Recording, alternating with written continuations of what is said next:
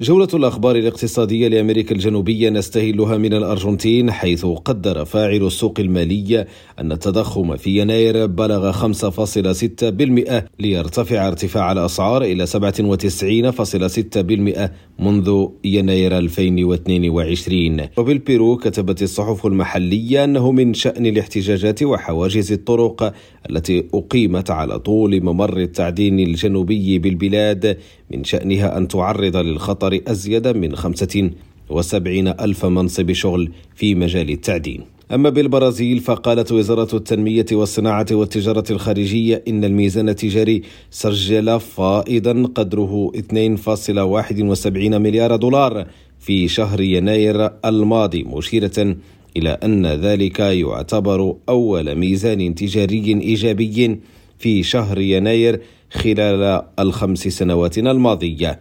وبالإكوادور ووفقا لصحيفة الأونيبرسو فستستمر خلال السنة الجارية المناصب الرقمية في السيطرة على الطلب على الوظائف في هذا البلد الجنوبي أمريكي إلى جانب بعض الملامح التقليدية والسائدة تاريخيا مثل التجارة. هشام الأكحل ريم راديو بونوس آيرس